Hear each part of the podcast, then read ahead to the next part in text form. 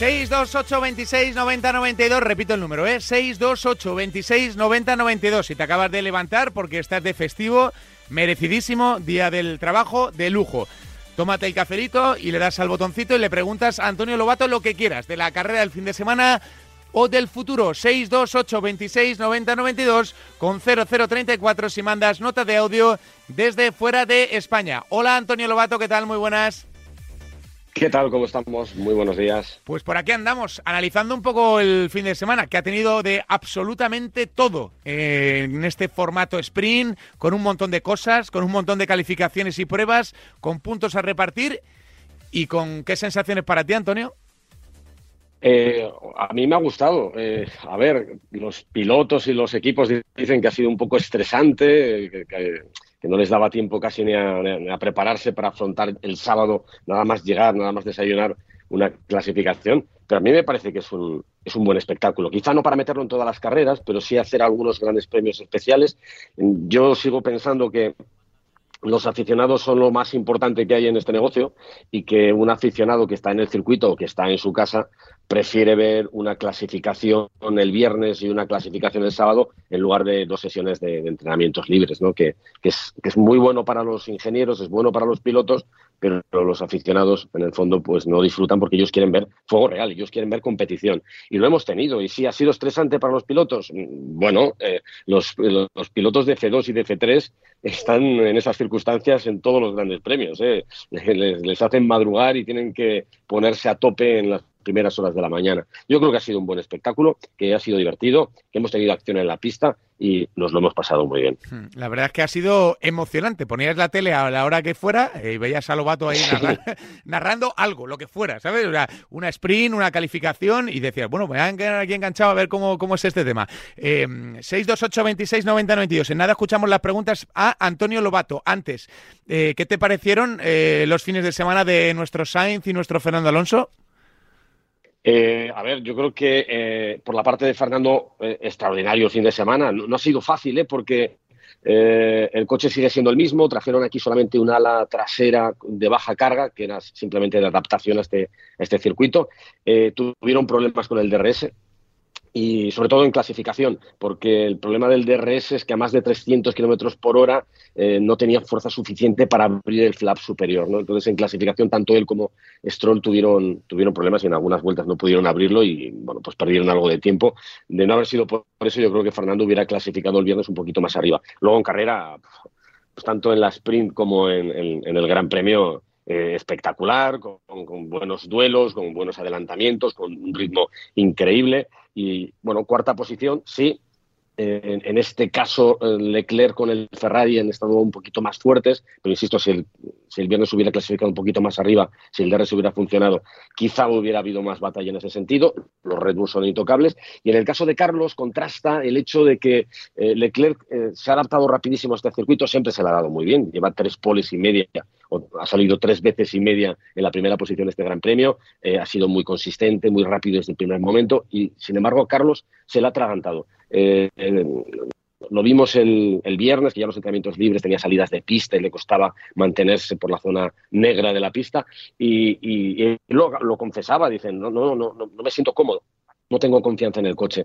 Y a pesar de no tener confianza en el coche, a pesar de que el ritmo de carrera fue bastante más lento que el de Charles Leclerc, oye, ha saldado el fin de semana, eh, yo creo que en modo eh, ahorro de combustible o en modo seguridad, ha conseguido dos quintos puestos que no, que no están nada mal. Pero, eh, evidentemente, nos ha recordado un poco al, Carlos del año pasado, que tenía muchas dudas al principio y falta de confianza, y no es el Carlos que hemos visto hasta ahora. Espero que a partir de ahora eh, esto ya ha sido simplemente una excepción y que ya a partir de Miami pues a ver un, Carlos más competitivo. ojalá que sí. 628 26 90 92. ¿Siguen siendo imbatibles los Red Bull? Sí. ¿De aquí hasta final de temporada va a ser así? Bueno, eso, esa es la gran duda que tenemos, ¿no? Hay que pensar que aquí casi nadie ha traído nada, ¿no? Eh, McLaren es el único que ha metido algunas evoluciones en el coche en, Bakú y el resto siguen con los mismos coches de, principio de temporada, tanto Mercedes como Aston Martin como Ferrari sigue siendo el mismo coche. Vamos a ver ahora cuando llegue Europa sobre todo, que es cuando van a empezar las primeras evoluciones grandes, dónde se queda cada uno, porque evidentemente Red Bull también va a traer cosas. Pero sí, son ahora mismo son intocables. Quizá no a una vuelta, eh, obviamente una vuelta no, porque además Leclerc les ganó, pero en ritmo de carrera son bestiales. a ver, le metieron 20 segundos a Charles Leclerc y es una cosa de dos. la única parte divertida, la única parte, parte, positiva desde mi punto de vista es que tenemos un Checo Pérez que está muy fuerte y que va a plantar cara. ¿eh? De, hecho, está a solo seis puntos de, diferencia de, Está, precioso eso, ¿eh, Antonio, está precioso. Está muy bonito. Porque habrá... se aguanta. ¿Les van a dejar darse de mandobles o no? De momento, a mí me sorprendió, ayer les dejaron competir. Y ojalá que sea así. Ojalá que, que, Red Bull les permita competir y luego que la pista decida quién, quién gana el Mundial o quién no lo gana. Eh, a ver, todos sabemos quién es Max Verstappen, es una, es una bestia, es eh, un piloto que está en un estado de forma brutal, tiene un talento increíble, pero el checo de este año a mí me está sorprendiendo, porque es versión 3.0. Eh, no comete errores, se le da muy bien en los circuitos urbanos, es, un, es el rey indiscutible de, Bakú, ha ganado dos carreras de las cuatro, es decir, le ha ganado dos carreras a, Max Verstappen, le ha ganado en una clasificación y media, y además, eh, si no hubiera ocurrido lo que ocurrió en Australia, que todavía es un suceso paranormal, que el coche de repente el, sábado mm, funcionó mal, cuando llegó a los entrenamientos libres y tenía un problema de, reparto de frenada extraño que se, le hacía bloquear y salirse en cada curva y algo que no se solucionó para la clasificación. De no ser por eso, eh, Checo estaría o igualado o por delante de, Max Verstappen en la clasificación. Así que ojalá que aguante, porque si ya Red Bull está por delante y los demás no pueden recortarle, al menos que tengamos una lucha para ver quién gana el Mundial. Estamos teniendo problemas con el, la tecnología, es así, le, pasa a Aston Martin, a nosotros también, eh, pero enseguida está Carlos Vicente Gómez ahí haciéndole la RCP al móvil para intentar reconfigurar las cositas. Nos han llegado un par de notas de audio, 62826 9092, antes de que se desvaneciera el móvil, así que vamos a, vamos a escuchar a los oyentes en el muro WhatsApp. Venga. Buenos días, Radio Marca. ¿Cómo están los máquinas de Amar y Lobato? Lo primero de todo, nada, súper contento con la clasificación de los dos españoles ayer. Y nada, solo preguntar por el rocecillo que hubo ayer en la televisión eh, y preguntarle a Lobato si está todo solucionado, que España está bastante preocupado por ello. Un saludo.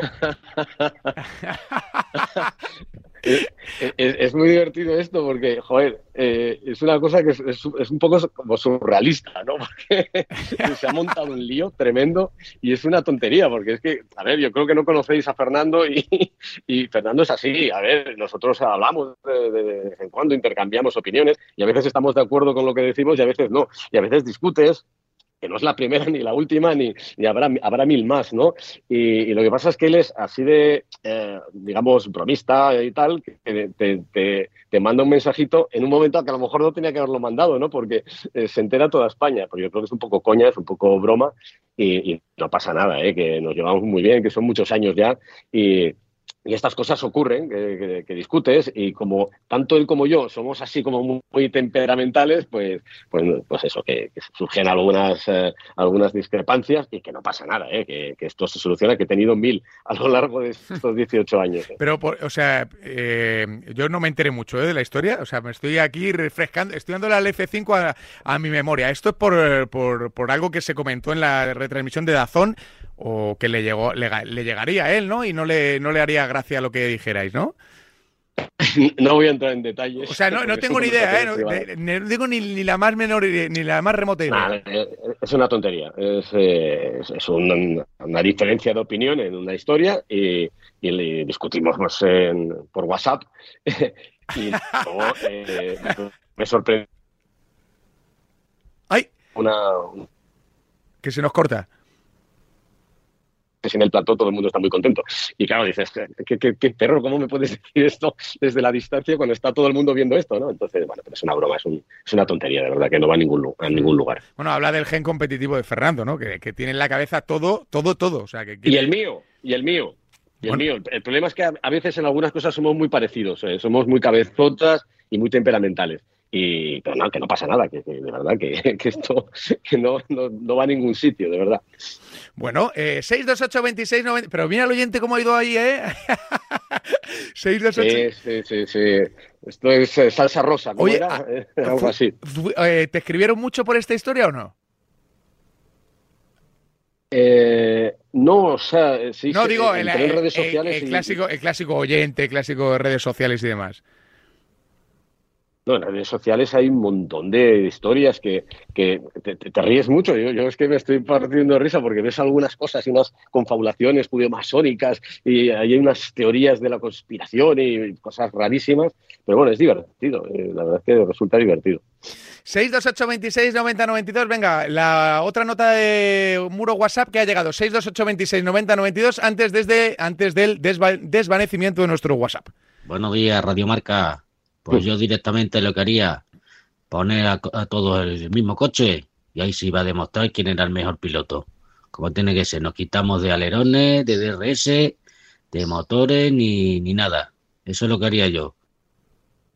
bueno, eh, podría ser. Lo único que bueno, tendría, ya serían coches blancos o negros y sin marca y sin publicidad, ¿no? Claro, eso sería la, faena.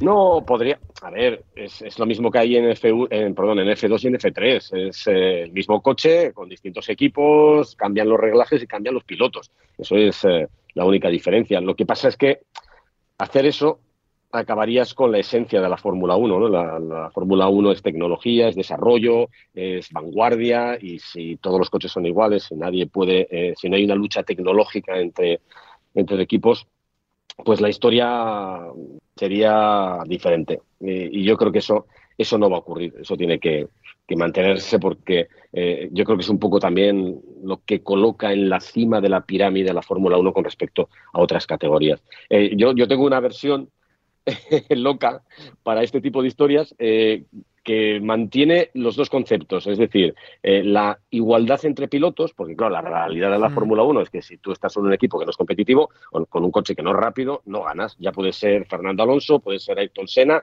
puede ser Michael Schumacher o Max Verstappen, no ganas. Eh, y defiendo también el desarrollo de los equipos. ¿Cuál es mi idea loca? Que nunca se va a hacer, ¿eh? Nunca, jamás. hacemos una especie de, de pool, ¿eh? Y todos los pilotos pasan por todos los equipos a lo largo de una temporada. Es decir, para ser campeón del mundo de pilotos, eh, lo será el piloto que consiga la mayor cantidad de puntos utilizando todos los coches del campeonato. Eso sería maravilloso. Y el, mundial de el Mundial de Constructores lo ganaría el equipo que ganase el Mundial con la suma de puntos de todos los pilotos que han pasado por ese equipo. Y, a ver, es, es imposible, es irrealizable, ¿eh? Pero sería, sería divertido, ¿eh? sería divertido. A lo mejor en el, en el siglo XXII, si sigue existiendo la Fórmula 1 ¿eh? y seguimos avanzando, a lo mejor esta idea eh, funciona. Sería maravillosa. Eh, 628 26 90 92. Hemos vuelto ya el WhatsApp echa humo. Hola, buenos días Radio Marca y especialmente para Antonio Lobato. Oye, me gustaría, Antonio, por favor, que me explicaras con todo el detalle posible el protocolo de cómo se activa y desactiva el DRS en un monoplaza. Muchas gracias. Me encanta lo de con todo el detalle posible. Joder, con todo el detalle. Eh, a ver, el, sistema es eh, relativamente sencillo. Hay dos partes, ¿no? El primero es una parte eh, que, tiene que localizarte, que funciona por GPS, que, que, todos los coches están monitorizados y se sabe dónde están, y tiene que darse unas unas circunstancias para que el DRS pueda abrirse y es que estés a menos de un segundo del coche delante. Esto lo monitoriza la Federación Internacional y, tú en el coche sabes cuándo estás a menos de esa distancia porque eh, se te, eh, ves que tienes el DRS operativo. Solamente funcionará en ese momento, cuando estás en carrera, solamente en ese momento y solo lo puedes activar en las zonas donde eh, evidentemente se permite el uso del DRS y lo haces de forma manual. Distintos sistemas para abrir el DRS, botones, palancas, en fin, hay muchos, hay muchos sistemas. Y la verdad es que el, sistema de apertura del DRS es bastante sencillo. Es, un sistema hidráulico que tú aprietas el botón, eh, esto activa una parte hidráulica del sistema que hace que el alerón se abra. Necesitas bastante fuerza, hay bastantes bares de, presión para que esto ocurra, porque hay que pensar que el alerón trasero soporta una fuerza del aire enorme, que a 300 kilómetros por hora es son muchos kilos de peso, con lo cual tienes que tener muchos bares de presión para que ese flap superior se pueda abrir. Para cerrarlo es más sencillo, aprietas otro botón o frenas y automáticamente eh, en cuanto el sistema detecta que has pisado el, pedal del freno o manualmente operas el, botón, pues directamente se cierra y como eh, tienes mucha presión de aire, pues es mucho más fácil cerrarlo. El problema es abrirlo. eh, abrirlos donde tienes que vencer esa fuerza. Y lo que pasó con Aston Martin, por ejemplo, es que como introdujeron un, un alerón trasero nuevo de baja carga, el elemento superior era, era muy grande, muy largo, y a cierta velocidad, sin rebufos, sin aire sucio, pues eh, la pared de, de, aire que caía sobre el alerón era tan fuerte que el alerón no se abría. bueno, en ocasiones sí, en otras ocasiones no. Cuando estabas detrás de un coche, pues como hay más turbulencias y, el aire no es, limpio directamente al, alerón, pues en esos momentos sí se podía abrir. Con lo cual, ni Stroll ni Fernando tuvieron problemas en la sprint ni en la carrera, pero sí en la clasificación. De hecho, hay un momento en, la Q2 que es súper bonito y es que es, bestial, que como viene con problemas eh, Stroll porque no abrió el DRS y está fuera de, la posición para poder dar el salto a la Q3, Fernando le da un rebufo bestial. Y con el rebufo de Fernando, que no es tan efectivo como el DRS, consigue pasar el corte. Y bueno, trabajo en equipo total que, funciona muy bien. Eh, si no te funciona la tecnología, hay que recurrir al factor humano para, para conseguir pasar adelante. ¿Y bien qué hicieron? Eh, más oyentes, venga. Buenos días, Lobato. Mi curiosidad es qué significa ponerle al volante o al coche un mapa del circuito. ¿Qué significa? ¿Que el coche solo hace parámetros, frena o esas cosas? Es una duda que tengo porque siempre hablan de el coche tenía el mapa de no sé qué circuito. Nada, solo una duda. Muchas gracias. Hasta luego. Vale, es que no, sé muy bien a qué te refieres. Eh, yo creo que se refiere a lo del mapa, cuando decís en las transmisiones eh, mapa de defensa o mapa para atacar, ¿no? O mapa más agresivo. Sí, pero, pero eso son mapas, normalmente mapas motor o mapas de energía. Eh, el mapa motor, desde hace un año, no lo puedes cambiar de clasificación a carrera, tienes que utilizar el mismo mapa, pero hay otras opciones dentro de ese mismo mapa en el que puedes balancear la energía, la parte eléctrica. Puedes entregar más energía en un momento determinado apretando un botón o eh, normalmente en carrera tienes el mapa de energía, tienes que todo el aporte que te da el ERS eh, lo hagas eh, en, sitios determinados que, que, tú has decidido con tus ingenieros en puntos determinados del circuito y el coche lo hace automáticamente. Pero a lo mejor te está atacando alguien, pues ya no quieres que esa energía disponible se reparta en toda la vuelta. Prefieres guardártela para, eh, por ejemplo, la recta donde te van a atacar con DRS. Entonces, tú ahí metes más, más chicha eléctrica eh, y con eso te defiendes del extra de velocidad que va a tener tu rival detrás. O quieres adelantar a alguien, pues además del DRS, dices voy a meter el DRS y además voy a meter pues eh, mucha energía eléctrica en este punto para poder adelantarle. Y eso es lo que haces, vas jugando de un lado para otro. eso es básicamente lo que, lo que queremos decir o de lo que hablamos cuando se habla de, cambiar mapa o meter un mapa de ataque o cosas de estas. Venga, que nos da tiempo a una más. Eh, comentario para eh, Logato. Hay un pequeño fallo en esa eh, forma de plantear el nuevo campeonato de cambiar y rotar los pilotos con las escuderías. El fallo es que cada escudería en cada circuito se maneja mejor. Entonces no es lo mismo que Alonso en un circuito con un buen coche le saque a Verstappen que le toque un Aston Martin, por ejemplo, o y lo deje a, a 10 puntos.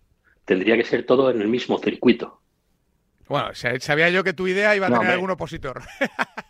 A ver, si no, no, si, mi idea todavía hay que madurarla y mejorarla. Pero, eh, a ver, esto tiene que ser también un componente de, suerte. O sea, tú coges a todos los pilotos, repartes en qué, eh, cómo empiezan y haces un sorteo de todos los circuitos y donde te toque. Y eso es cuestión de suerte, no, no hay otra. Eh, pues a mí me toca en, Imola, pues que, pues, que mal va el Ferrari en Imola, pues mala suerte, pero ya compensarás con el resto de las 22 carreras. Si al final, eh, yo estoy convencido que el, problema sería cuando, cuando te toque Mm, conducir en un, en, un, coche lento o un coche con problemas. Pero esa capacidad de adaptación que tendrían que tener los pilotos a cada uno de los coches sería lo que marcaría la diferencia. Y a mí me parece que, a ver, que insisto, que es una idea loca, ¿eh? Es una idea loca. Hay, hay cosas mucho más complicadas que lo que ha dicho ese oyente. Para mí lo más complicado no tendría que ver con la competición, sino que tendría que ver con toda la parte de patrocinadores y, publicidad. Tú imagínate, eh, cambiar de colores o, directamente los pilotos tienen que pertenecer a la Fórmula 1, tienen mm, patrocinios de la Fórmula 1 y no de los equipos y que cada uno vaya vestido de forma diferente, o sea, que no, que no tengas que imitar los colores o los patrocinadores de los equipos. En fin, estoy hablando de esto y parece que es algo serio, que no es serio, es una idea loca que un día se me ocurrió porque, a ver, hay mucho tiempo a veces para pensar en, en cómo mejorar este negocio, porque porque nos, nos apasiona la Fórmula 1 y siempre hemos estado buscando la forma de, bueno, de inventarnos historias que puedan hacerla todavía más atractiva. Y eso que se lo ocurran, ¿eh? Mucho. La, la, organización de la F1, mucho deberían aprender otros deportes para intentar darle espectáculo al que lo ve y al que lo cuenta. Siempre espectáculo. Han, mejorado, sí, ha mejorado. Y, fíjate, desde la época más, eh, más anquilosada y oxidada de Bernie Eccleston, que, que le costaba incluso meterse, eh, abrirse a las redes sociales, creo que ahora con Liberty Media la Fórmula 1 está dando pasos adelante muy atrevidos, a ver, dentro de, un límite, pero atrevidos. Y yo creo que van por, buen camino, viendo además la expectación y el enganche que están teniendo con, las generaciones más jóvenes. Sí, y además todos tenemos claro que si no funcionaran, eh, si no funciona, lo volverán a cambiar. Eh, Lobato, un abrazo muy grande, gracias por estar con nosotros en este festivo 1 de mayo, Día del Trabajador. Un abrazo grande. Venga, abrazo.